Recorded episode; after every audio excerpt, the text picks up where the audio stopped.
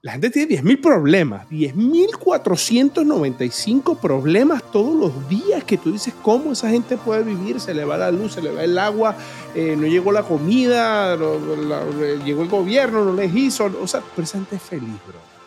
Yo le dije a Tito, voy a tener un problema de plata, no le pedí plata. Tito no me contestó, te voy a prestar plata. Y Tito no me dijo, man, yo te consigo el trabajo. Tito me dijo, man, tú eres bueno, vamos a conseguir ese trabajo. Y Tito me ayudó a sacar un puto trabajo. Parte de lo que me motivó a volver a estudiar es darles ejemplos, ¿sí? Lo ven llegando a la casa cansado y acostado viendo televisión y piensan que eso es la vida, pues no, pues voy a estudiar otra vez para mostrarles que también se debe hacer esfuerzos extra, pues pues para lograr lo que a ti te gusta. ¿Has arrancado y te ha ido mal? Sí, pana, yo. De hecho, creo que me ha ido más mal que bien en las experiencias, pero yo he creado cinco emprendimientos, de los cuales cuatro no han funcionado. Y uno funcionó.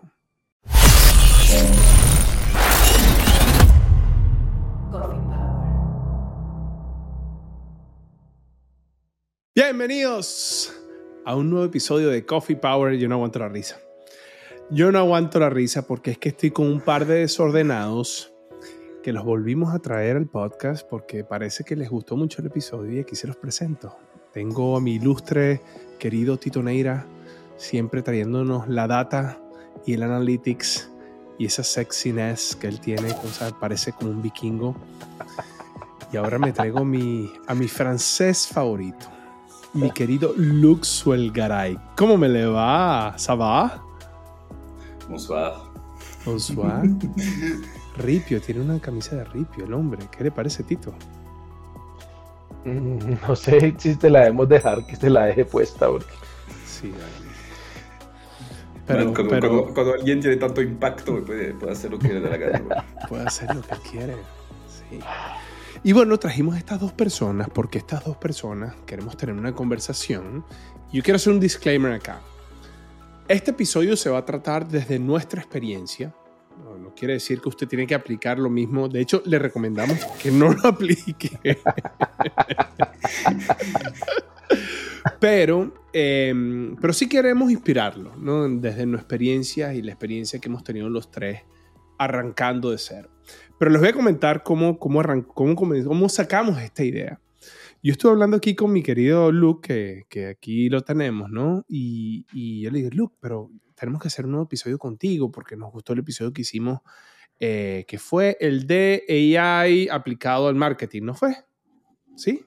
Aquí le vamos a dejar el episodio para que usted vea el episodio que ya hicimos con Luke, después que vea este. Y Luke me dice, Os, pero ¿por qué no hacemos un episodio que de lo que nos ha pasado de arrancar desde cero y todas las veces que nos ha tocado arrancar desde cero? Entonces yo dije, ¿sabes qué? Sí, pero no me cuentes nada. Y este es el momento, Luke, donde yo quiero preguntarte a ti, ¿por qué tú querías hacer este episodio de arrancar desde cero? Bueno, primero, buenas noches, buenos días. Los quiero agradecer por la invitación yo hice una conferencia hoy, por eso estoy todavía como en el modo, en el modo bien educado. porque siempre, y, creo que te lo comenté y les comenté ah, cuando hicimos ese episodio que creo que no era el número uno, pero era el primero para mí, que era el número 211, entonces sí podemos considerar que fue el primero. yo te decía que mi aporte cuando trabajo en negocios que no son míos, sino como board advisor o, algo así. Era más apoyar al momento del fracaso o cuando había problemas, ¿no? Y que me encantaba el caos. Y empecé a hablar contigo y te dije que a, mí lo que más me había aportado y las enseñanzas más grandes que había tenido en mi vida, pues claramente era, eran los momentos cuando, cuando me pasó algo, no quiero decir grave y no le quiero poner un tono así como de drama, pero pues cada vez que hay un fracaso me parece que hay una puerta más grande al, al, éxito, pero hay como esa fase de transición que para mí es arrancar de cero, ¿no? y creo que arrancar de cero, mucha gente me pregunta a mí, cuando vienen acá a la casa, cuando estoy en la casa de gente, pues no me lo pregunten de una vez, falta que tomen trago y después sí, sí me lo preguntan. Pero la, la, vida es algo un poco increíble que, que uno piensa que que siempre es así y que nunca uno tiene como la oportunidad de poder arrancar desde cero. De nuevo, no sé si es así que uno lo tiene que decir, pero pues ya el público sabe cómo hablo español, entonces me lo van a perdonar. Pero, por ejemplo, cuando jugamos con Tito Golf, que estás jugando bien los tres primeros hoyos y que te va mal el cuarto y que te jodiste por todo el día, ya uno no puede arrancar de cero, te toca mamarte los 18 hoyos y me parece que es más fácil la vida que jugar golf con Tito, ¿no? Porque uno sí en la vida puede volver a, arrancar. Y, y, para ver que la gente, pues, piensa muy mal de mí porque soy mucho más profesional que lo que parezco, busqué mucho como una frase para arrancar eso y para tratar de explicar. Y debo confesar que mi novia me dio esa frase. Y, la, y, la, y la compartí con ustedes que la vida es como un juego de Monopoly. Tú no eres la ficha, tú eres el jugador. Y me parece que es exactamente lo que siempre percibí. Y, y me parece que la gente tiene mucha capacidad a mirar hacia atrás, pensando que lo que uno carga es lo que va a definir lo que va va a llegar adelante. Yo lo que entendí es un punto de vista mío, totalmente subjetivo, nada de objetividad, como todas las cosas que hago en mi vida. Y por eso la gente o me ama o me odia. Pero me parece que, que me hubiera encantado poder compartir con mucha gente que yo he visto seguir, seguir, no por ser terco, sino más por miedo, de tener como esa capacidad de decir un día, stop, y arranco de nuevo. Por eso no es un mindset, no es nada de eso, sino que yo creo que no hay como una metodología, pero bajo la experiencia de que cada uno de nosotros tenemos, hemos vivido momentos así. Y adicional, hemos vivido, y yo viví momentos así, uh, con ustedes al lado de ustedes, que a veces estaba a punto de arrancar de cero y no lo hice, y se me volvió peor y volví a arrancar de cero. Y al final, pues, llegó a estar más feliz que nunca en mi vida. Entonces, sí, sí, sí, perdonas como, como hice de larga esa introducción, pero así fue. No, está maravillosa. eso fue el camino. ¿Y usted, Tito, le ha tocado arrancar de cero? Sí, sí. Eh, La nómina. Yo creo que. eh, um, pues yo creo que, digamos, uno de cero de cero nunca arranca porque algo le queda de, de las cosas pasadas, ¿no? De la experiencia, de las relaciones, de lo que sea pero como si, si hay como reinicios de lo, como tú vienes haciendo las cosas y, y las cambias de un momento a otro por la razón que sea. Em, y yo creo que lo más, lo más interesante ahí, yo creo que a todos nos ha tocado, a los tres acá, no sé si los que nos conocen o nos escuchan eh, a través del, del, podcast, saben, todos hemos tenido emprendimientos, ¿sí? Eh, y cuando uno eh, tiene un emprendimiento y pues se está arrancando una etapa también en este momento, pues hay que arrancar de cero. ¿sí? Eh, entonces, sí, y, creo que hay un aprendizaje grande. Eh, yo, yo en mi vida, o lo comento con las personas más cercanas como ustedes y la audiencia de Coffee Power, es, sí, cuando uno arranca de cero es ponerse de aprendiz. ¿sí? Porque pues estás arrancando algo lo que sea. Y creo que es bueno porque al ponerse aprendiz trabajas mucho la, la traducción del look de humildad, la humility. la humildad. Chiste interno. Y... Chiste interno. Sí, deberíamos hacer un, un, un, Twitch live, weón, para explicar. Sí, no, pero, pero, pero, pero, vamos a contar los cafeteros. Es que el, el, hombre en inglés, en vez de decir humility, decía humidity. No. La humedad de las personas, sí, pero bueno, ya te lo disculpa. La humildad eh, y, y, el arrancar de cero es eso, volver a ser aprendiz en lo que estás haciendo, sí. Y yo creo que eso le aporta a uno un montón, un montón. Miren, pero, a ver, yo, yo, yo, les, yo les quería traer este punto, eh, a ver qué, qué ustedes opinan. Y es que todo este tema de, de, de, ser perseverante, arrancar de cero, eh, reinventarse, que, que, me parece que es súper valioso, ¿no? Y, y, sí, yo, yo, yo, lo, yo, yo, lo estoy viviendo en este momento también, pero yo, yo una vez hice un episodio con, eh, no me acuerdo cuál es el episodio, aquí se lo voy a poner, eh, con una persona que, que bueno, que ya le, le, estaba teniendo un burnout en su compañía, ¿no? Sí. No le gustaba donde estaba. Y le tocó salirse, renunciar, tomó la decisión y, ¿sabes? Tenía, tenía dos hijos, tenía, acababa de sacarse un apartamento a crédito y ella tomó la decisión de renunciar y, y, enfrentarse a una nueva aventura para, voy a poner entre comillas, arrancar de cero, pero como dice Tito, ¿sabes? Consigue, ella, de, de hecho, la historia fue súper positiva porque, imagínate que hizo el podcast con nosotros y me escribió a la semana y me dijo, Os, gracias porque alguien escuchó el podcast, me llamó y me contrató para hacer la cuña de lo que pasó en Coffee Power. Pero una de las cosas que yo le preguntaba a ella era, mira, no todo el mundo puede darse el lujo que ella se dio, que es renunciar, poder seguir pagando su, car su casa, su carro, manteniendo a sus muchachos, los colegios, las cosas. Entonces, sabes, arrancar de cero a veces suena un poco, ¿por qué no? Romántico, ¿no? Romántico porque puedes hacerlo. Yo ahorita lo hice y pude hacerlo y tiene una etapa de romance increíble y después tiene altos y bajos. Pero ¿cómo tú le dices a alguien, brother, que no puede pagar el arriendo del mes que viene? O que no puede mantener, tiene dos hijos y tiene una casa que mantener y no puede hacerlo. Y por más que quiera arrancar de cero, no puede. Aquí se las dejo, pues. A ver qué opinan ustedes. Ustedes cafeteros también comenten a ver cómo, cómo, cómo, cómo se maneja eso. Ya está disponible el masterclass de septiembre de Coffee Power. Un masterclass enfocado en liderazgo en tecnología con 12 horas de contenido, clase los lunes y los miércoles. Mira, sold out junio, sold out julio, sold out agosto y ya está disponible. Son 10 cupos nada más, así que anda y reserva tu cupo ya. yo, digamos, es que yo, yo, yo, ya tengo contenido preparado, estoy como... Estoy bien. Ah, ah, bueno, muy bien. Yo, yo también aquí estoy leyendo. Mi contenido.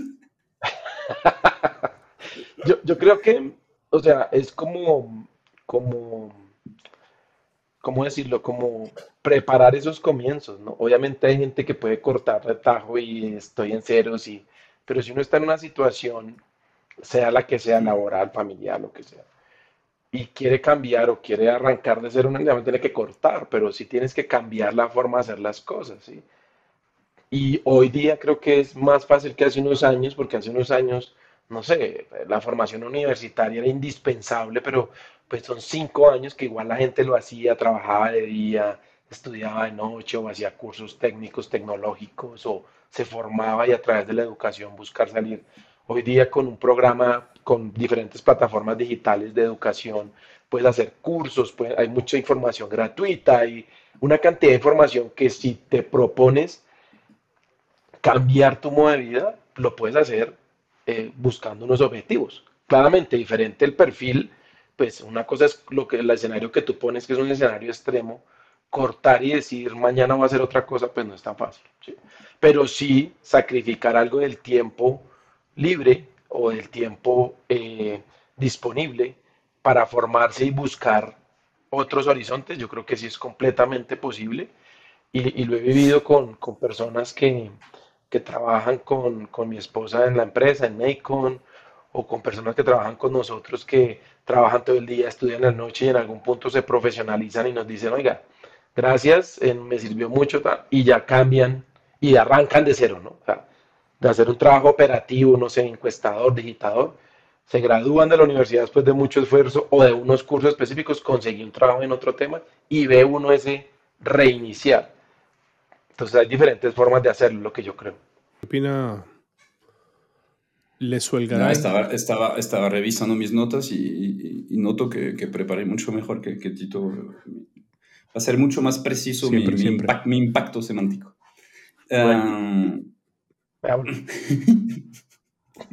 Estoy lleno de humildad de humildad.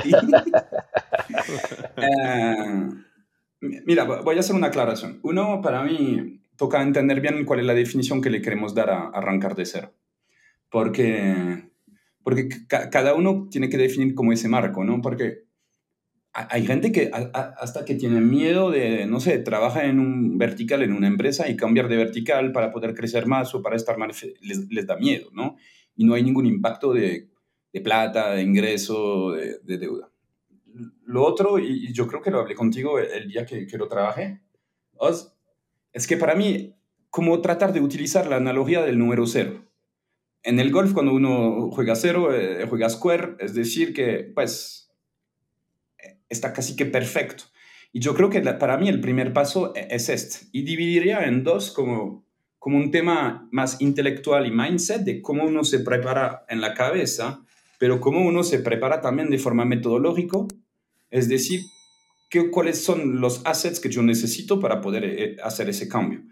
Y, y yo traté de, de hacerlo como así partido. Y por eso yo, lo primero en el mindset para mí es no tener miedo al cambio si tú estás cagado del susto de cambiar, pues no te esfuerces también de arrancar desde cero porque pues después vamos a tener feedback que gracias por el episodio yo renuncié y no sé qué hacer y no tengo trabajo, que no es el punto de hoy.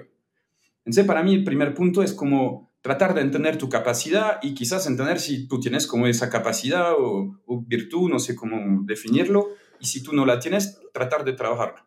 Y eso que, sí, no, y eso que tú dices, Luke, para, para, para sumarme a lo que estás diciendo, es que eh, Mira, e, el, miedo a veces paraliza. Y si tú te pones a ver las personas que, son más curiosas, las personas que tienen más iniciativa, son las personas que no las, normalmente no las mueve el miedo. Cuando tú actúas con miedo, el miedo te, ayuda a no hacer, a no ejecutar, te paraliza.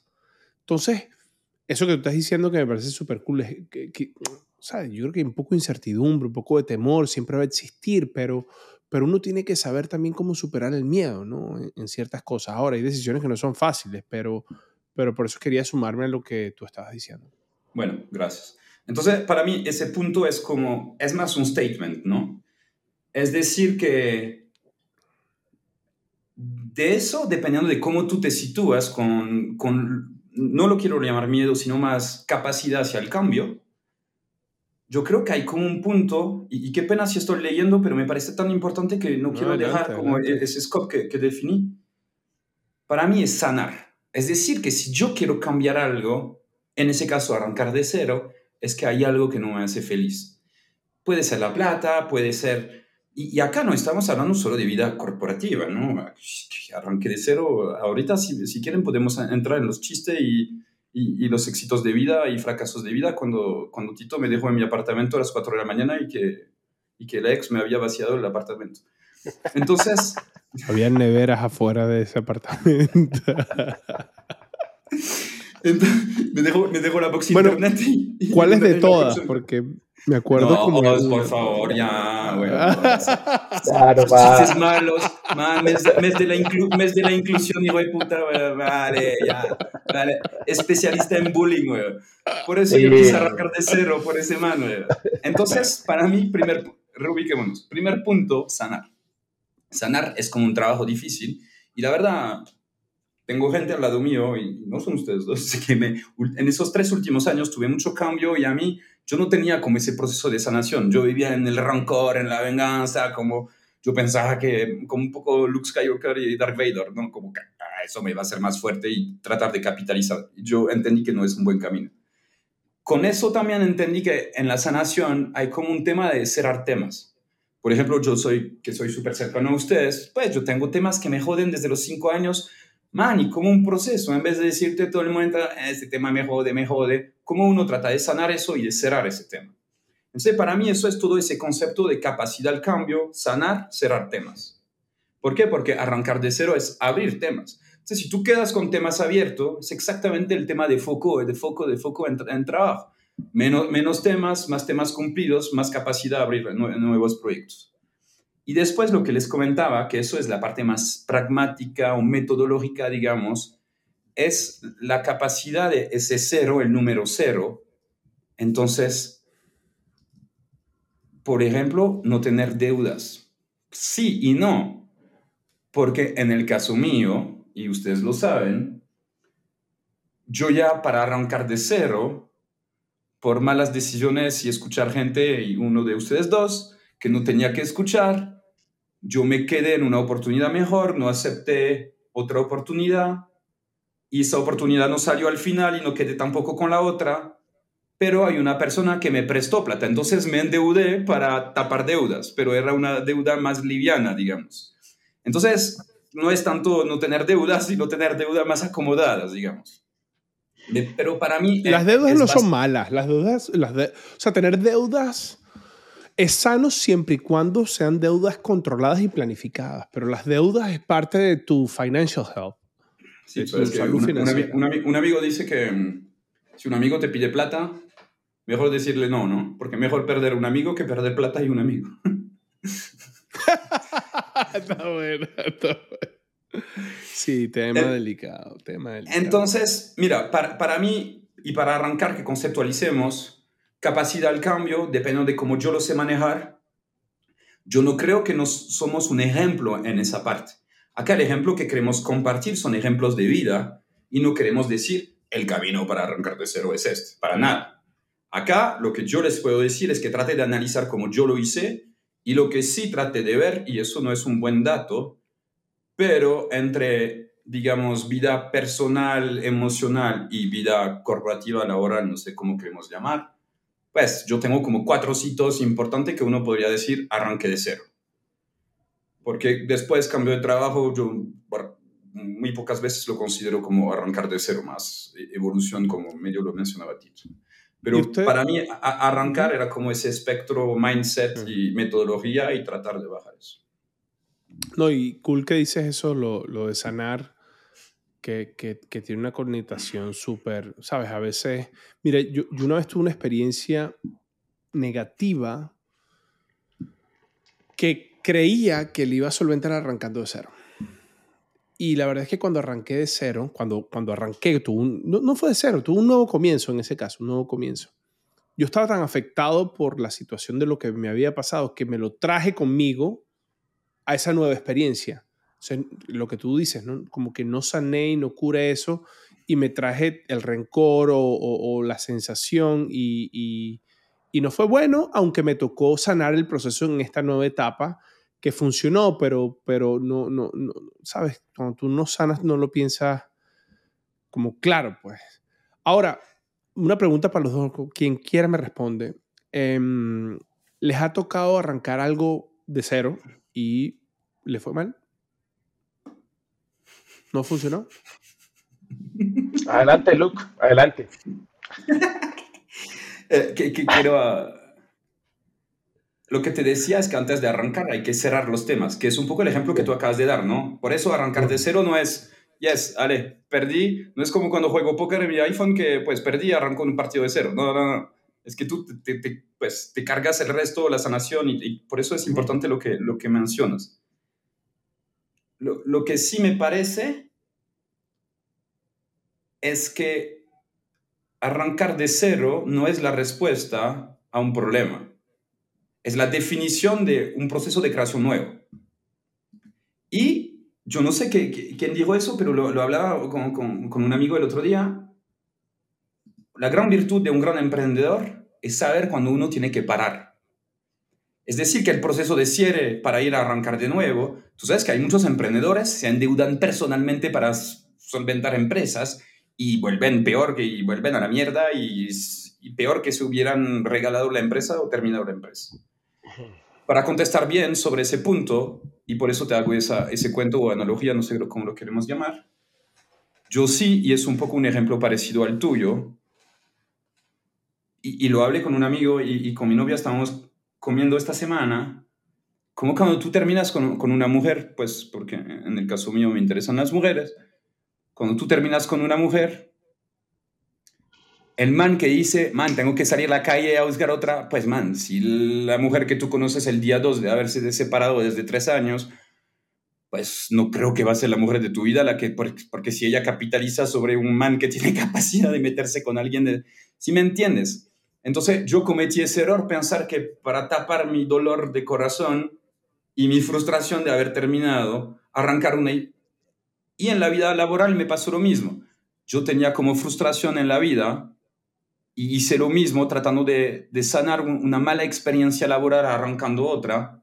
Y ustedes pues no la quiero mencionar porque me, me van a demandar, pero fue acá en Colombia, yo, yo terminé mi primera experiencia y para no irme de una ciudad que me encantaba, yo firmé por una empresa, por mucho menos que me proponían en, Bogotá, me quedé en Medellín, firmé en una empresa porque me equivoqué de cómo era ese proceso de arrancar de cero porque no había sanado.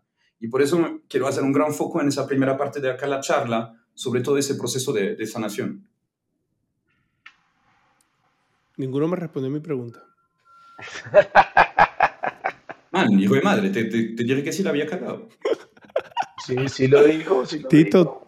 y Tito, Tito, eh, Tito dice paso, paso como el Sí. dominó. Paso. Man, man, Tito es un empleado corporativo, no puede contestar a eso. Tito nunca la ha cagado y nunca arrancó de cero. Mira, Tito ya está a nivel 200. Párenme bola con esto. Em, voy a grabar un episodio que lo tienen que ver o escuchar cuando salga. Va a ser un episodio después de este. Y Armando se llama él. Armando me preguntó, me dice, Os, del 0 al 10, tomando tu analogía del 0 de lo de golf, eh, Luke, me dice, ¿cómo te sientes hoy? ¿Cómo te sientes? Te pregunto, de- del 0 al 10, ¿cómo te sientes, Luke? ¿Cómo estás tú hoy? Donde el 10 estás en tu máxima nivel de, de felicidad y 0 estás cero. Mm, bueno, bueno. Un número rápido. Tito, ve pensando tú. Yo 10. Yo ¿Te o sientes hoy o 10? 10, weón. Sí. no ¿Tú, Tito? No, siete. 7. Perfecto. Yo le dije 6.5. Entonces me dice, Os, eh, cuando tú le preguntas esto a una persona que fue una guerra, Te voy a llorar, weón. o una persona que se suicidó o que sus padres se suicidaron, ¿cómo se sentiría en ese momento? ¿Qué, qué respuesta te dirían? Te dirían menos 10, no cero, menos 10. O sea, esas personas que lograron tocar el menos 10 y que han tenido esos momentos críticos de su vida, él me dice, es menos del 1% de la población. Y esas personas, personas todas tienen algo en común y es que han vivido algo que les permite disfrutar el cero más, el cero plus, de una manera distinta a los que no hemos vivido eso. Entonces, sabes, Eh, eh, cuando tú dices lo de cero, te quería com- como traer eso, porque, sabes, a veces hay que comenzar no de cero, a veces comienza de menos 10. Y a veces comienza, como decía Tito, no desde cero, a lo mejor comienza desde 5. Entonces, nada, quería traerle como que ese ejemplo porque me parece, ¿sabes? A- Hay personas que no tienen la capacidad de poder comenzar de cero. Personas que los pierden todo, pana. Pierden familia, desastres naturales, eh, situaciones súper complejas que te olvida, pana, de reinventarte desde cero, desde, desde menos 10. No, pero vos, cuéntanos tú, tu experiencia. ¿Has arrancado y te ha ido mal? Sí, pana, yo. Bueno, no. de hecho creo que me ha ido más mal que bien en las experiencias, pero es como decía Jordan, ¿no? ¿Cuántas, ¿Cómo que decía Jordan? Que Jordan decía cuántas veces lo ha intentado y cuántos tiros ha lanzado y ha fallado y la mayor cantidad de veces falló, pero de todas esas veces que falló fue cuando le fue bien, o sea, Sí. yo, yo, yo he creado, mira, yo he creado cinco emprendimientos, de los cuales cuatro no han funcionado y uno funcionó. Entonces, pero, pero al mismo tiempo voy a decir, he fracasado, he comenzado de cero. No sé si he comenzado de cero o no, porque la verdad es que, eh, o sea, me- me- de los cada vez que fallaba aprendí un montón y me iba, en ese momento sentía que, me, que lo estaba perdiendo todo, que cualquier vaina, pero, pero la verdad es que la vida te va dando esas lecciones de vida que, que, que te, que te hacen a ti replantearte y, buscar tu mejor versión. O sea, por ejemplo, yo veo a Luke y yo me siento orgulloso, no es el mismo Luke de hace cinco años cuando nos conocimos, ¿no? O sea, la vida él lo ha, lo ha de alguna manera, él ha evolucionado y eres una, una versión zen, una versión de amor, de paz, de cariño. Y, y a mí me encanta eso, o sea, y, y creo que la vida de alguna manera te va dando esas, esas, esas lecciones y esas oportunidades que, que te obligan a ti. Cuando tú dices que estás arrancando de cero, y es lo que tú decías, no es de cero. Estás arrancando de, de- con un montón de aprendizaje que la, la curva de hora de crecimiento es más inclinada, ¿no?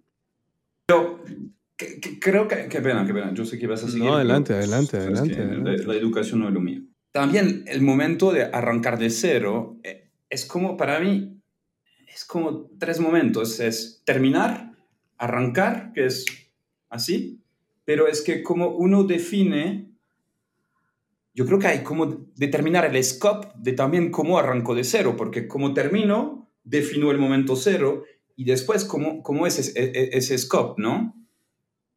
porque para, porque arrancar de cero y, no creo que, no quiero que la gente se equivoque, que acá no hay ninguna voluntad no somos eh, Andrew Tate y Tristan Tate y Luke Tate, los hermanos y primos Tate que dicen eh, somos eh, guru, no somos nada de eso y somos mucho más humildes, tres amigos hablando de un tema, pero lo poco que la gente podría escuchar o recordar lo que estás diciendo acá, yo creo que meterle una metodología y entender su metodología propia es la cosa la más importante.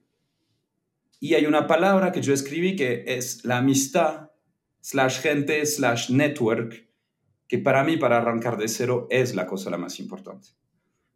¿Con, con quién me puedo apoyar? ¿Quién me puede ayudar? ¿Quién me va a dar esa mano? ¿no? Justo, y justo lo hablaba con, con, con mi esposa, porque es un episodio que quiero preparar, lo que pasa es que no le he dado la vuelta, y es Mira, ¿qué es lo que tienen en común Michael Phelps, nadador, Andrea Agassi, jugador de tenis, y Israel Adesanya, que es UFC Professional World Champion, yo no sé ni cómo se dice. Tiene un campeón de la UFC. ¿Qué tienen esos tres personas en común, aparte que son deportistas? En Canadá.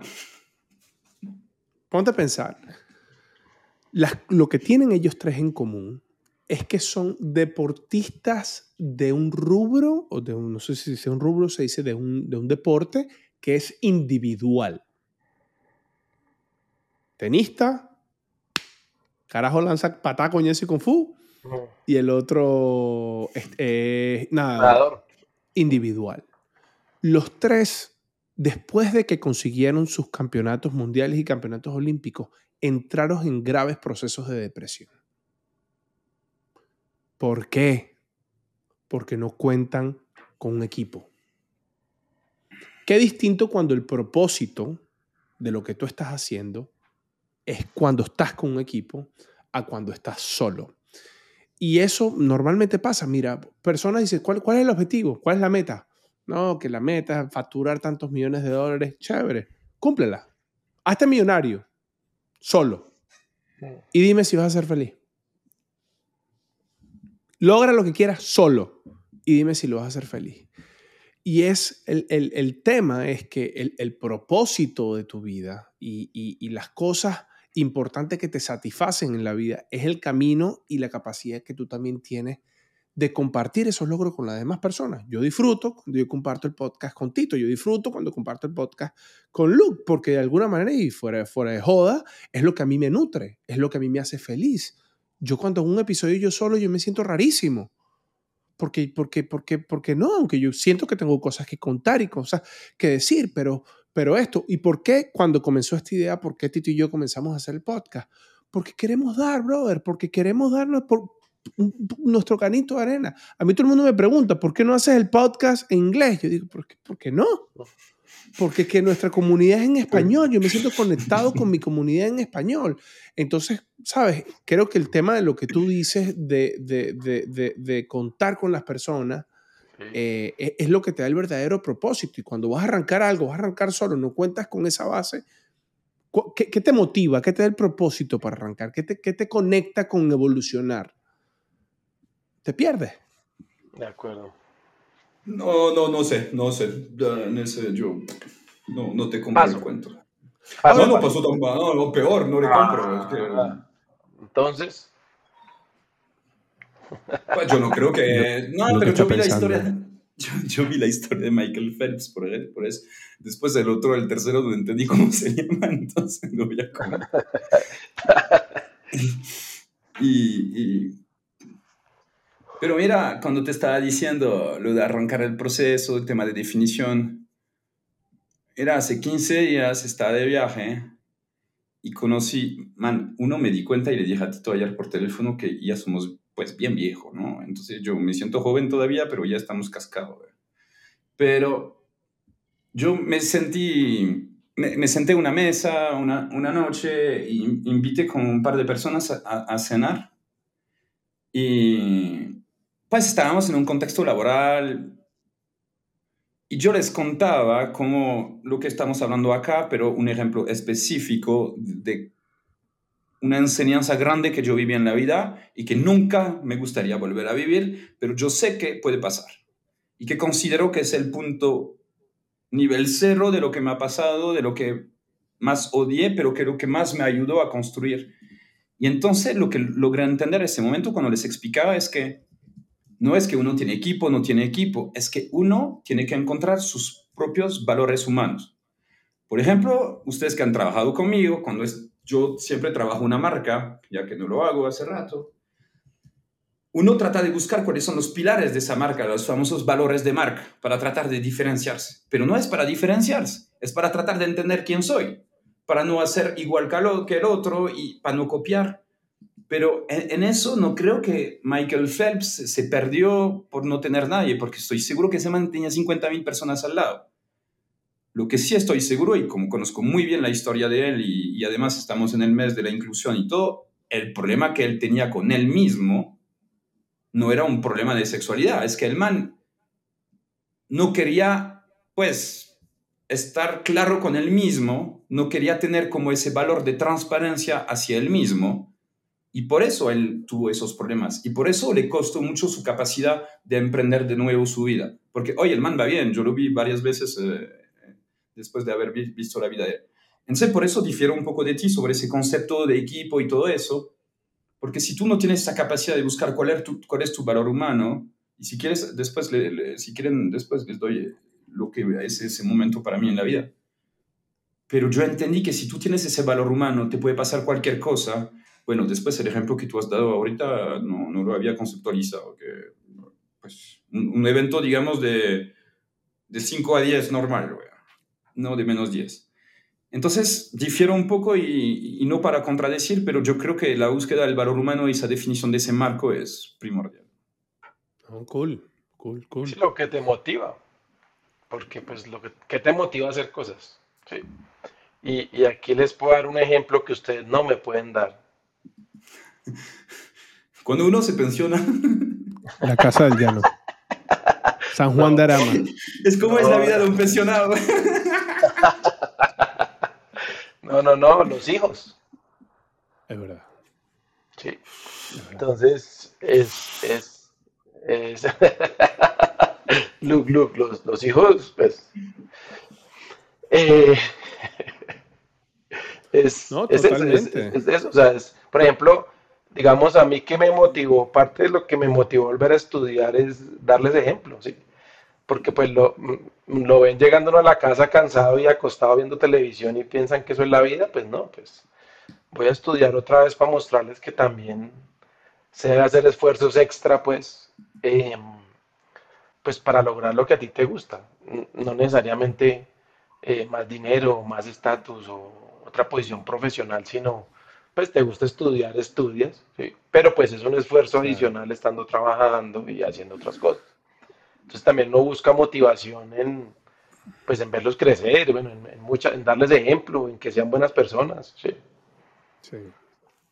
Luke, ¿tú crees que si uno va a comenzar de cero, uno puede pararse para comenzar de cero?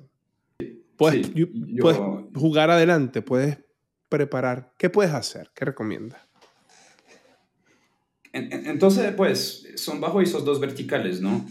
Yo, y por favor, no es una metodología que estoy compartiendo, no, no me vayan a, debajo de la casa. Look Methodology. Va a salir el nuevo agilismo, framework de agilismo de preparación by Suelgaray. The Suelgaray Way se va a llamar el libro. En, en, Amazon por 999 dólares.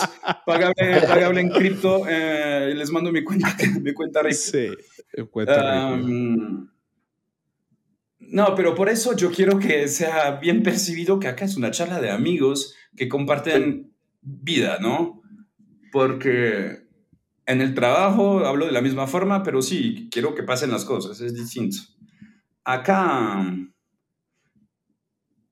acá yo sé que la persona con quien comparto mi vida, y, por eso hemos hecho esa tarea también de, pareja, porque fuera de ese chiste de mierda que tú hiciste sobre mí, es verdad que fracasó varias veces en ese camino. Cuando, cuando la conocí, lo que decidimos es establecer como, como no, no, un, marco, digamos, cuáles son las cosas no negociables, cuáles son las cosas que quiero en mi vida a tal momento, que tú hiciste, eh, lo dijiste así de rápido, yo quiero ser millonario, pues cuántas veces yo he pensado esa weona, weón, que no sirva un culo, pues no es pensando ser millonario que uno va a ser millonario. Es como uno arma ese proceso. Millonario. Yo no quiero ser millonario. Pues entonces para mí es, uno es prepararse. Entonces prepararse es como definir para mí objetivos. Yo sé que la gente que le gusta trabajar o, o vivir cosas conmigo es que yo siempre para quedar tranquilo y dormir bien, por eso con el pedo que tengo hoy en día no estoy durmiendo bien porque tengo algo, algo suelto en mi vida, por eso no estoy en 10 sino en 9 y medio.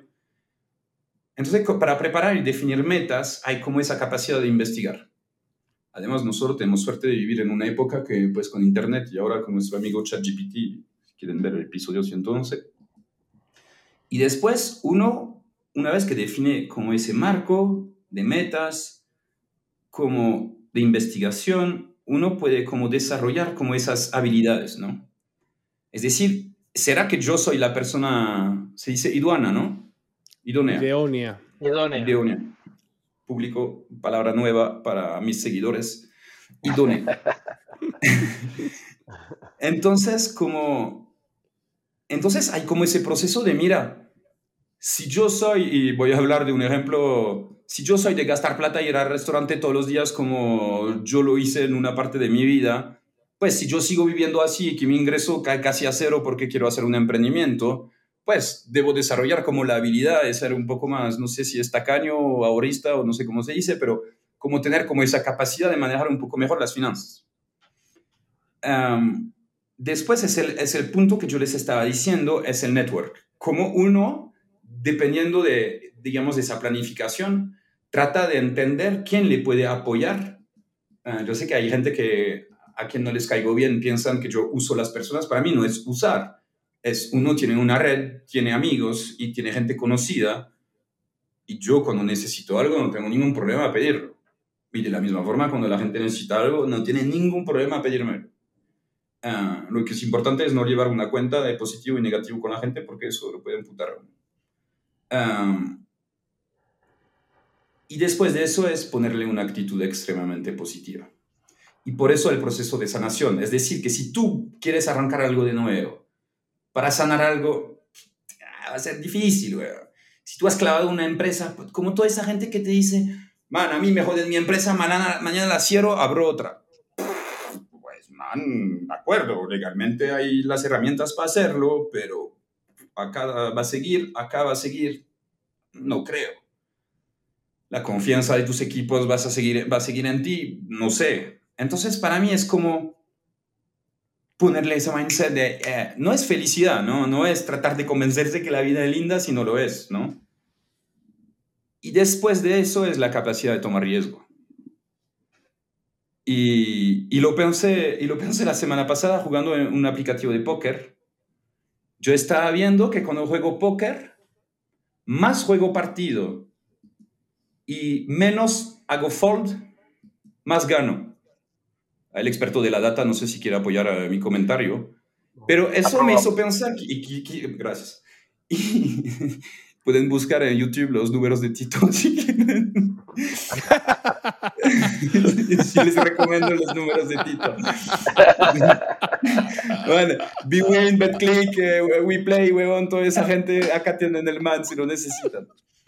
Entonces, yo lo que, lo que vi, la toma de riesgo, yo no soy nada, yo no soy muy religioso, nada religioso, espiritual no mucho, pero a veces yo siento que si pongo esa actitud positiva, si tomo ese riesgo, va bien.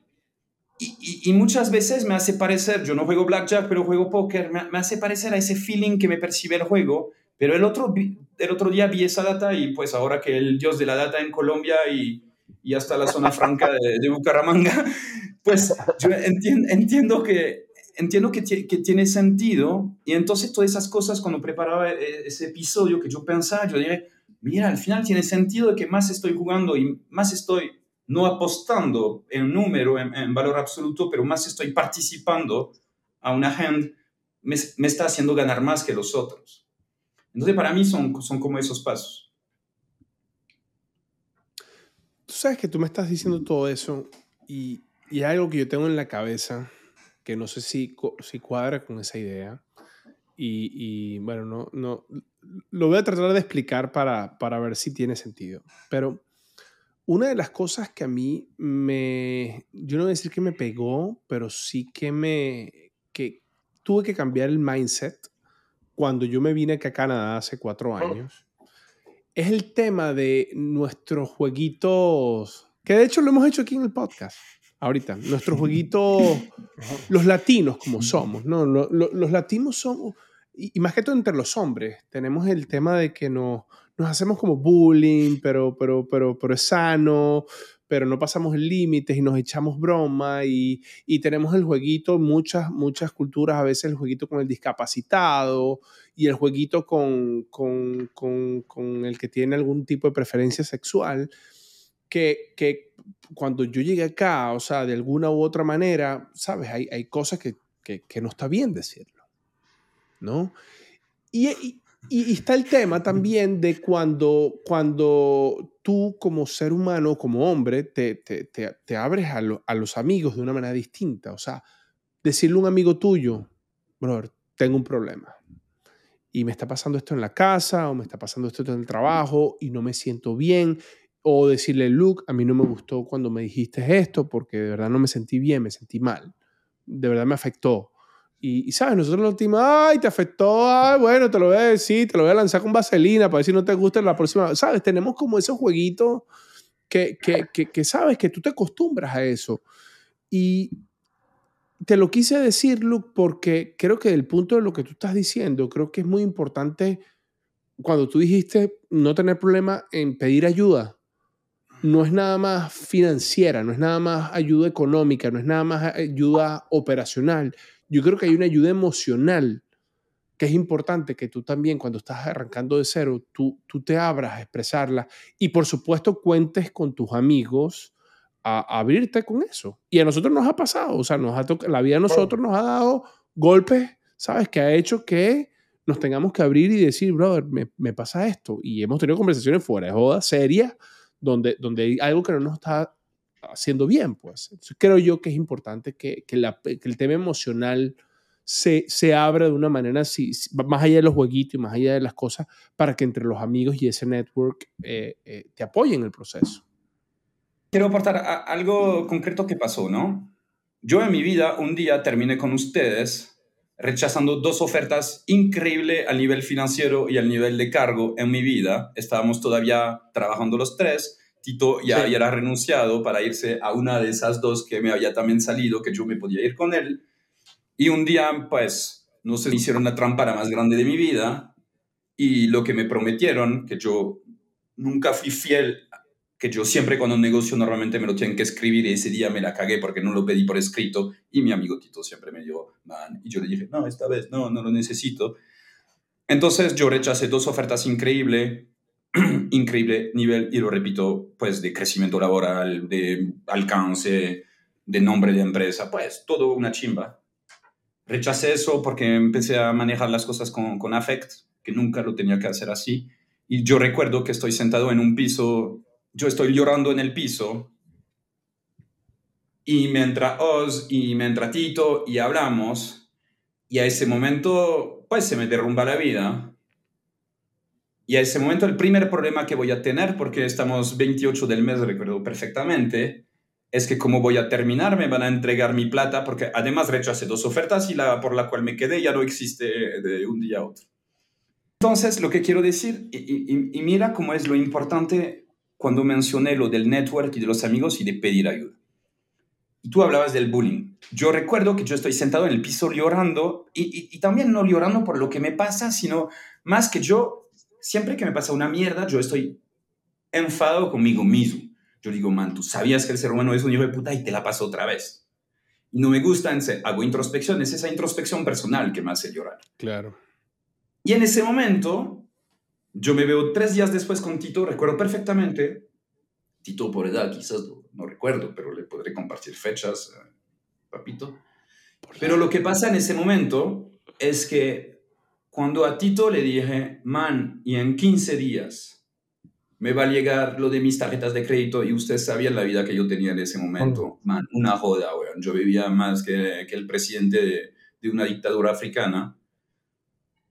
Man, lo que me pasó en ese momento es que yo le dije a Tito, voy a tener un problema de plata. No le pedí plata. Y Tito no me contestó, te voy a prestar plata. Tito me dijo, man, te vamos a conseguir un trabajo.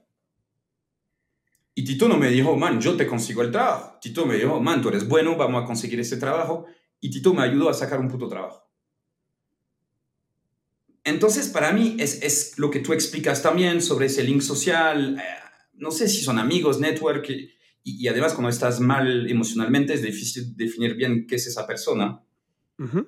Pero me parece muy relevante de que a veces pedir plata es lo más fácil y no es lo que más te va a ayudar. Entonces, un amigo de verdad, una persona que realmente te apoya en la vida, es la persona que siente la necesidad, porque si Tito me presta plata ese día, yo tengo el mismo problema en 15 días. No, y peor, ahora que la, ahora le deja a un amigo. Mm. Y no sé sí, si le vas a poder eh, pagar. Eso...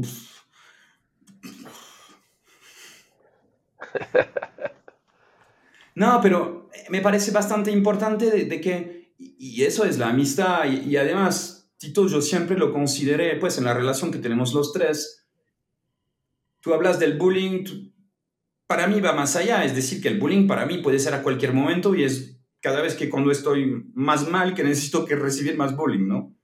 Entonces, me, me parece que el aporte grande de, de, un amigo, de una persona cercana o, o de una persona brillante emocionalmente, pues es ese tipo de aporte. Es decir, man, yo te voy a ayudar, a modificar tu problema, a hacer de tu problema una solución. No te voy a ayudar a ahogarte más.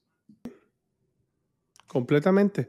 Y sí. sí, lo que pasa es que ahí viene el tema de los amigos que están, o el network que está solo por las buenas, ¿no? O, o el network que está, ¿sabes? En, en, en todos los momentos. Momento, y ahí yo creo sí. que ahí se, se, se diferencia la, la, gente que está contigo, ¿sabes? En, en las buenas o en las malas. Ahora, yo no sé si ustedes uh, hicieron el research, yo sé que Luke sí, de contarnos casos o ejemplos de, de cosas exitosas que nosotros hemos visto en el mercado eh, y ejemplos de personas que han comenzado de cero y lograron algo increíble, ¿no? O sea, eh, si quieres, Luke, te doy el paso a ti para que nos cuentes esos ah, ejemplos. Que tú conteste, bueno, yo contesté todo y la gente me regaña. Bueno, vamos a decir entonces, ¿conoce algún caso? Hay empresas, hay empresas, ¿Mm? pero no nos patrocinan, entonces no sé si mencionar algunas de ellas. Vale, te, al final tenemos que hablar de eso, ¿no? Que, que, que ese chiste sí. funcionó, Completamente. Sí. Hay, hay, hay, por ejemplo, empresas de tecnología clásicas que, que cuando uno se detiene se han reinventado. Una de estas empresas vendió su línea de negocios más eh, que más utilidad les daba por la visión que tenían de irse a la nube. ¿sí? Eh, hay otras que, por ejemplo, han cambiado el modelo y, uno no se da cuenta como usuario, pero el cambio que hizo eh, una de estas empresas de su modelo de pago de licenciamiento por eh, ser, servicios en la nube también y, y, todos felices pagando y terminamos pagando más, pero se reinventaron completamente. Sí. Entonces, si uno lo mira en el mundo empresarial, muchas de las empresas más exitosas hoy que tienen 100 años no arrancaron haciendo lo que hacen ahorita. Entonces se reinventaron N veces. Y, y aquí quiero poner un ejemplo también que conozco muy de cerca y ustedes también lo conocen, que es mi papá. Sí.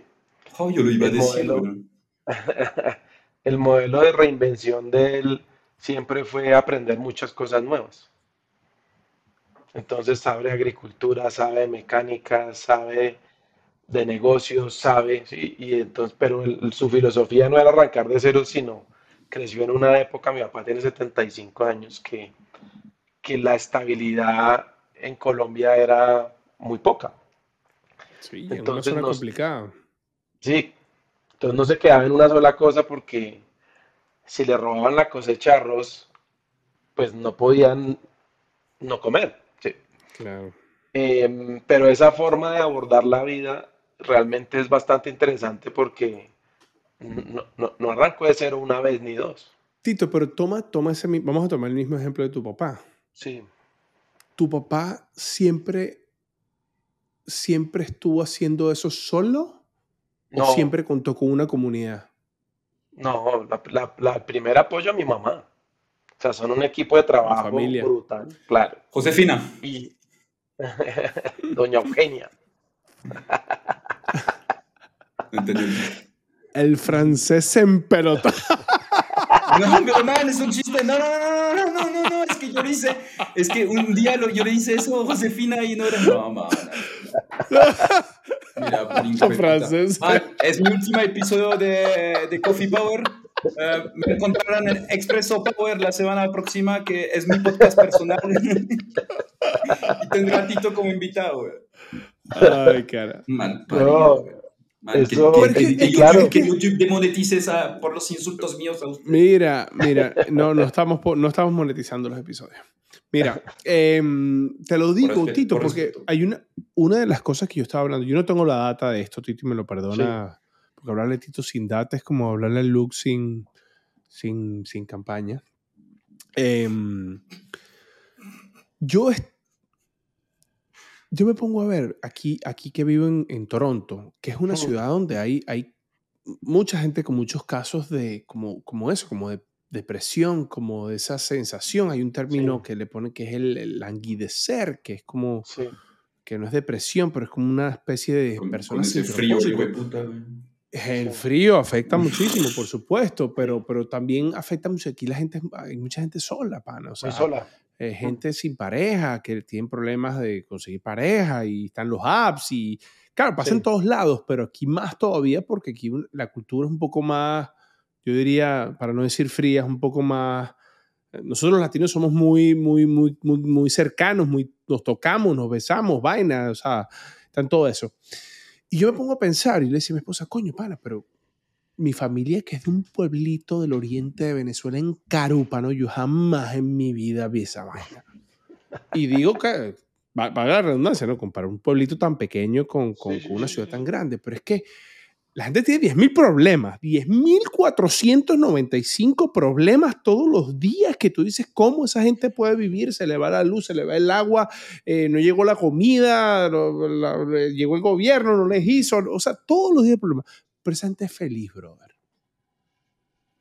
Esa gente no tiene problemas que si depresión, que si la vaina, que, que o sea, debe de haber por supuesto sus casos, pero esa gente tiene otros problemas menos de ese. Y yo no sé, que es lo, es lo que yo quiero hacer en el episodio, yo no sé si es el tema de la comunidad, de estar ah, eh, en una comunidad siempre juntos, no sé cuál es. ¿Qué, qué iba a decir don Luke? Don Luke.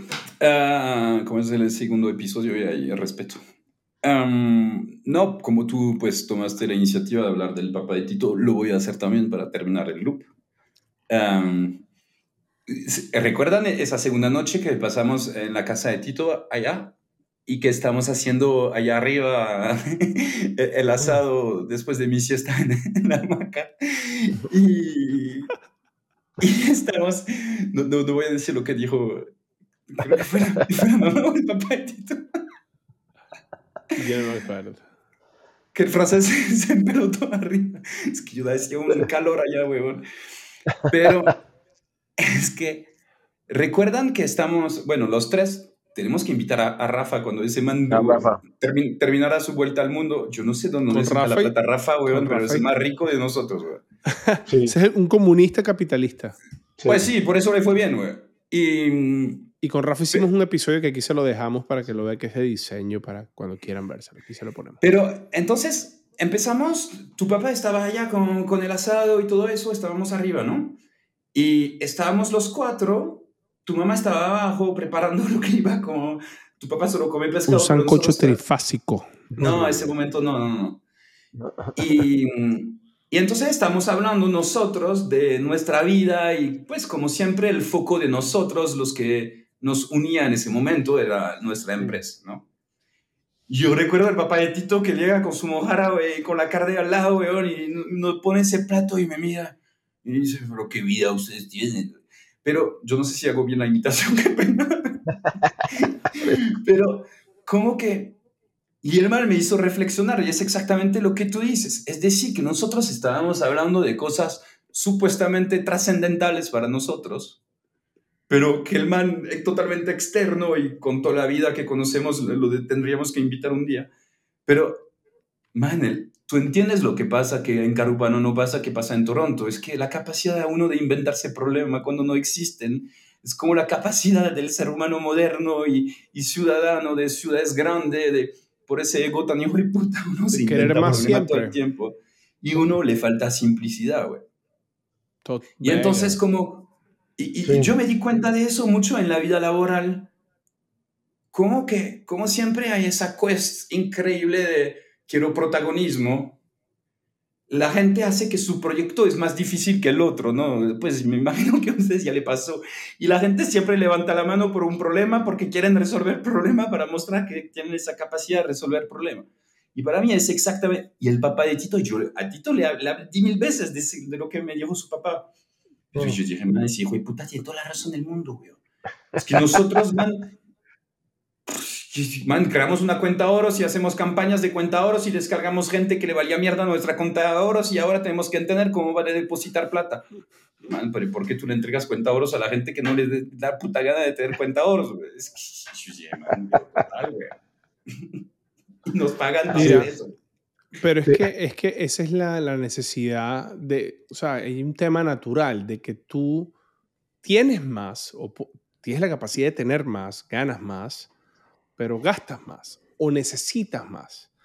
Y justo hace poco estaba leyendo, no me acuerdo si estaba leyendo algo, viendo otro podcast, que decía, ¿qué tal si puedes tener más? Porque tener más no está mal, tienes tu trabajo, ganas más, pero ¿qué tal si necesitas menos? Tienes más y necesitas menos. Y es, eh, eh, también lo, lo, vi este, ¿cómo se llama el presidente de, que fue presidente de Uruguay? Pepe Mujica. Pepe Mujica. Sí, le faltan todos los dientes, güey. Aquí le voy a pedir, Sí, bueno, pero está bien. Aquí le voy a poner a Juan que me, que me busque ese clip para que nos los ponga. YouTube, perdón. sí, él habla mucho de, de vivir ligero de equipaje. ¿Sabes? De, su concepto de vivir ligero equipaje. Aquí está el clip para que lo vean. O logras ser feliz con poco y liviano de equipaje, porque la felicidad está dentro tuyo, o no logras nada. Y lo que estamos gastando es tiempo de vida, porque cuando yo compro algo, no lo compras con plata, lo compras con el tiempo de vida que tuviste que gastar para tener esa plata. La única cosa que no se puede comprar es la vida. Pero bueno, Luke y mi querido Tito, ya llegamos al final. Sí. Estamos llegando al final. No sé si Luke o Tito quieran dejar unas últimas reflexiones sobre comenzar de cero aquí para nuestros cafeteros, que Luke siempre me dice que no llame a los cafeteros cafeteros, porque los cafeteros son el equipo, ¿cómo es el equipo de fútbol de Colombia? Colombia. Sí, pero es que los cafeteros están en México, están en Perú, están en Chile, están en España, están yo estoy en Canadá, o sea, que no es, no es, no es solo los cafeteros de, Colombia. Pero bueno, mis queridos, ya pueden dejar sus últimas reflexiones. Yo creo que mi ¿Por qué no, no, por qué, espera, ¿por, qué no hacemos episodios más largos? ¿no? Yo, leí, yo leí un video que más largo, más la gente lo veía en el algoritmo. Yo no sé, llevamos aquí grabando un minuto y cuatro y ya es momento de cerrar. Ah, pero pero si quieres decir algo, dilo, sin problema. Aquí no, no, estamos en televisión. Sí. No, de mi lado yo creo que, retomando lo que hablamos, eh, es posible cada uno debe armar su plan. Eh, nosotros no somos expertos en este tema, pero pues nos ha tocado hacerlos. De mi lado algo que me ha funcionado es ponerme de aprendiz cada cierto tiempo, no asumir que ya tengo una expertise, mucha experiencia, ya me sé todo, que eso sufren muchos expertos, sino ponerte de aprendiz en la vida cada cierto tiempo te da herramientas para poder enfrentar un reinicio si, si fuese necesario. Mi querido Luke.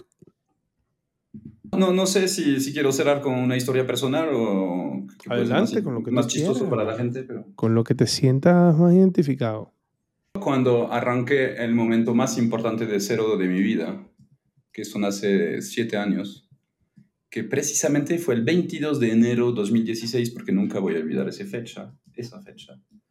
Ah, yo llegué a Colombia después de haber hecho un cambio grande de Francia, divorciar, todo eso. Y yo había hecho como esa planificación, ¿no? ¿no? No la hice perfecta, pero lo bueno es que la empresa que me trajo a Colombia y además la persona que me trajo a Colombia me trajo a un cargo muy chévere, que era pues CMO en manejando marketing, en una página de e-commerce, una persona de confianza, mi CEO alemán, entonces teníamos como un feeling, digamos, compartido.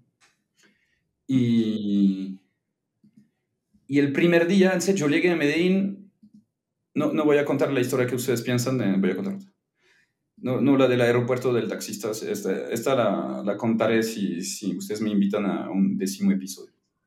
Yo llegué, yo hice Madrid-Medellín en un vuelo directo y la empresa me pagó un tiquete en business. Entonces todo el viaje y, tenía internet. no era Avianca, era Iberia. Qué pena a las marcas, pero si Avianca quiere sponsorizar nuestros viajes, no, no, hablaré más de ellos. Podemos um, tener a Bianca. Mira que estamos buscando sponsors de Coffee Power. Así que...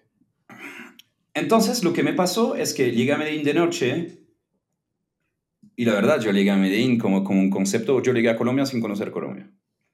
Y la verdad, con esos prejuicios de europeo de mierda que tenemos, pues que uno piensa que los colombianos solo tenían caballos, pues uno queda bastante sorprendido cuando baja, a, esa época no había el túnel, ¿no? Uno baja y todo. Mm. Y uno ve esa ciudad con esas luces y, güey, madre, man, me parece Miami metido entre dos montañas, ¿no? No sé, me hizo pensar en eso. Man, tenía la ventana abierta, como, man, es un aire increíble. Y además, con el tiempo le pongo a uno más emocional y storytelling, entonces y, y, la empresa, yo tenía que arrancar el 23, el día siguiente. Yo les decía, no, yo arranco de un día, el jet lag a mí no me toca. Imagínate, güey, qué paquete. Entonces yo llegué, yo llegué un miércoles, creo que era miércoles 22, y yo, yo llegué a las 10 de la, de la noche en el hotel y arrancaba el 23 en la mañana, creo que tipo 8 de la mañana, 9. Es que era en Medellín, entonces los países arrancan más temprano que, que en Bogotá. Y, entonces yo me ubiqué en un hotel que estaba en la zona del poblado, pero la empresa estaba en Envigado. Y yo llegué al hotel. ¿Eso, ¿Eso más o menos qué distancia es? yo creo que había 6 kilómetros 200. Es, quizás me equivoco si hay amigos paisas que miran eso o si hay un hijo de puta que está en Waze que me perdone, weón, que, que, no, me, que no me joden. Es, es una historia emocional, no, no me vayan a joder. Este episodio es explícito. Primer episodio explícito de explicit, explicit lyrics. Entonces, imagínate que en serio, yo llego al hotel, yo creo que llegué tipo 10, 10 y media de la noche. Era el NH, creo. Sí, creo. Al lado del, del centro comercial Santa Fe. Man, llegó allá, bueno, el hotel una chimba, weón. Yo llego, eh, la empresa me había puesto el hotel por 15 días antes que yo me arregle, me habían dicho, mañana tú vas a ver en la empresa, te liga, te liga el banco que tiene vínculo con esa empresa. Bueno, llegó al hotel y los manes me dicen, eh, bueno, su habitación, la llave, eh, pasaporte, le doy todo. Y el man me dice, pues dame una tarjeta de crédito para los consumos extra. Y yo dije, pues man, yo arranco mi vida de cero, yo no tengo tarjeta de crédito. Y yo dije, güey, puta, mi vida está perfecta y se me va a fallar. Y yo no conocía a nadie, yo no tenía ni internet, yo no tenía nada. Pues sí tenía celular y entonces yo llamé a la persona que me llevó acá, la persona me ayudó. Entonces, primer momento de arrancar de cero, que este no lo había contemplado en, en mi mecánica porque yo veía todo positivo. El día siguiente, me toca ir y, y yo tenía 10, 10 euros, no dólares, 10 euros que me quedaba de, man, era la última plata que me quedaba de mi vida. Y yo pedí un taxi y el taxi me llevó. Man, yo no tenía plata para poder comer a mediodía y yo no tenía plata para poder regresar la, la noche al hotel, ¿no? Todo el día yo decía, güey, puta, ¿cómo voy a hacer, weón? Y a mediodía llega el almuerzo y lo bueno es que estaban esas empresas que estaban en ese modo cultural chévere y todo eso. Entonces había manzana, había perks, weón. Esas huevonadas que vos negocia todo el tiempo con Entonces había perks y yo dije, yo pensaba, man, yo no podía trabajar, yo no podía hacer nada. Y en ese momento, pues, man, me ponen un equipo y me hacen una presentación. Había como, no sé, en el equipo había 400 personas se me meten acá, weón. Yo dije, man, yo hablo español como un hijo de puta, no te preocupes, weón. Man, yo me siento, weón. Yo empiezo a hablar. Man, yo, yo les dije, bueno, tienen pregunta y todo. Y quedó así, Tito. ¡Oh! nadie nadie, nadie, No, no, eso sería. Eso, es otro cuento que vamos a echar en otro episodio. Entonces yo, yo, les explico y todo eso, man. Yo digo, man, yo soy tan fluent, weón. Esas vanes la tienen clara y todo eso. Yo dije, man, son tan bien educados, weón, que no me quieren decir nada y todo. Yo le, y hay una vieja que levanta la mano, man, me hace una pregunta con un acento paisa. Yo, madre, yo no entendí un culo, weón. Yo, sí, sí, veremos mañana, weón. Yo le contesté algo así. Bueno, pasa, pasa el día, mi jefe, man, todo eso. Y entonces el problema es que yo podía usar mi celular solo cuando yo tenía wifi. Entonces lo que yo hice es que a las 5, cuando toda la gente se fue, pues man, yo cogí la foto, yo puse en Waze la oficina de Envigado, pues no, la oficina de Envigado, no, no, el, no. lo del cartel, sí, ahora tengo cultura. La oficina que se situaba en Envigado, hacia el hotel, yo tomé una foto poniendo así los pasos, weón, y lo que yo iba a cruzar, y man, y me tocó caminar, weón, hasta el hotel. Pero man, es que Paisalandia, hijo de puta, weón, sube, baja, hace 26 grados, claro. es una cerdada, weón. Claro. Man, el primer kilómetro como que, bueno, lo ataque como lo ataco las cosas siempre, ¿no? Como con mi ego, hijo de puta, man, el kilómetro no sé cuánto, ya estaba bien jodido, yo man, yo nunca voy a llegar, weón. Y yo me imaginé que en Medellín voy a hacer así, stop, weón, ¿quién me va a traer? Lo único que me voy a ganar es que me violen, weón, y nada más, aunque me secuestren. Man, y yo me caminé y de nuevo, por favor, no, no, no me molesten si es la distancia a los 5 o 6, no sé cuántos kilómetros. Man, cuando llegué a mi hotel estaba feliz, weón, pero feliz.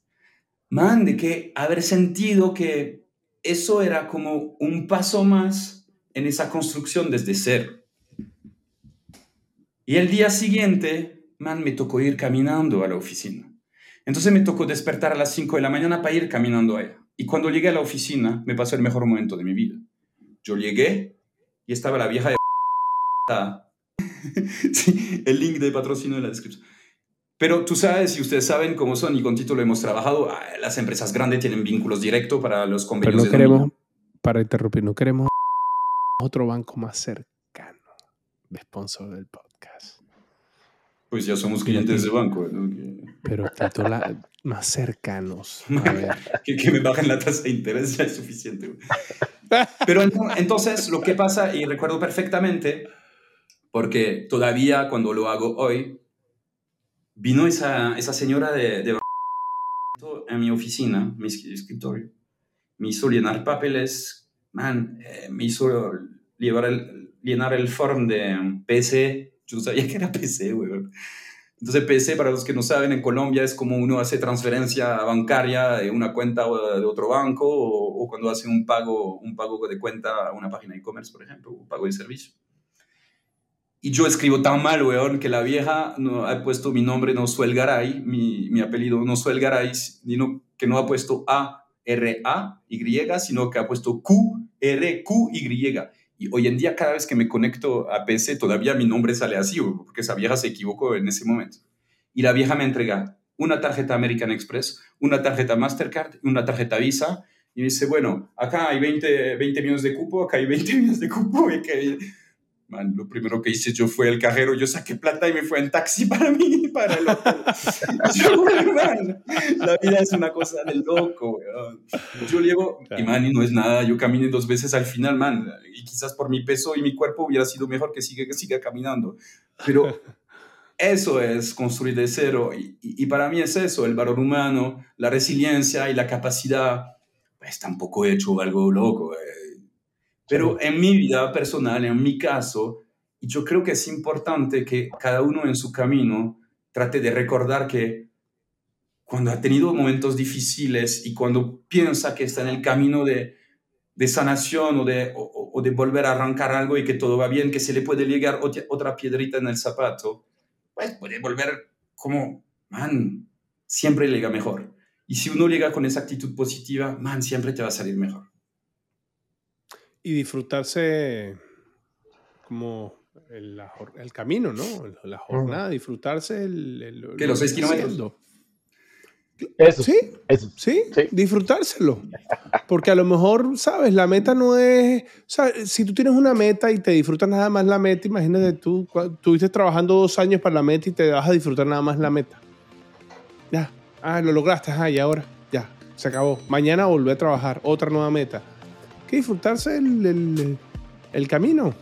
El camino. cuando estás jugando golf, te disfrutas tus 18 hoyos en el momento, la mala, la buena, la vaina, tal. Jugaste, te fue mal, pero usaste una bola. Nunca jugó conmigo. Bueno, yo no sé jugar golf nada, pero tengo un swing de béisbol horroroso. Pero bueno, Tito, mi querido Luke, gracias hermanos por, por este Gracias. episodio y, y de verdad muy un placer de llamarlos ustedes mis amigos, de verdad. Los quiero. Eres correspondido. Muchos cariños y cafeteros. El episodio más largo de Coffee Power, pero, pero lo quisimos hacer así, más conversado, más humano. Eh, cuéntenos si les gusta este formato y cuéntenos si traemos a Luke de nuevo, sí o no. Sí y no. Dependiendo. bueno, cafeteros, nos vemos el próximo lunes en un nuevo episodio de Coffee Power y próximamente una nueva historia de nuestro francés preferido, Luke Suegra. Chao, chao. Nos vemos. Chao. Chao.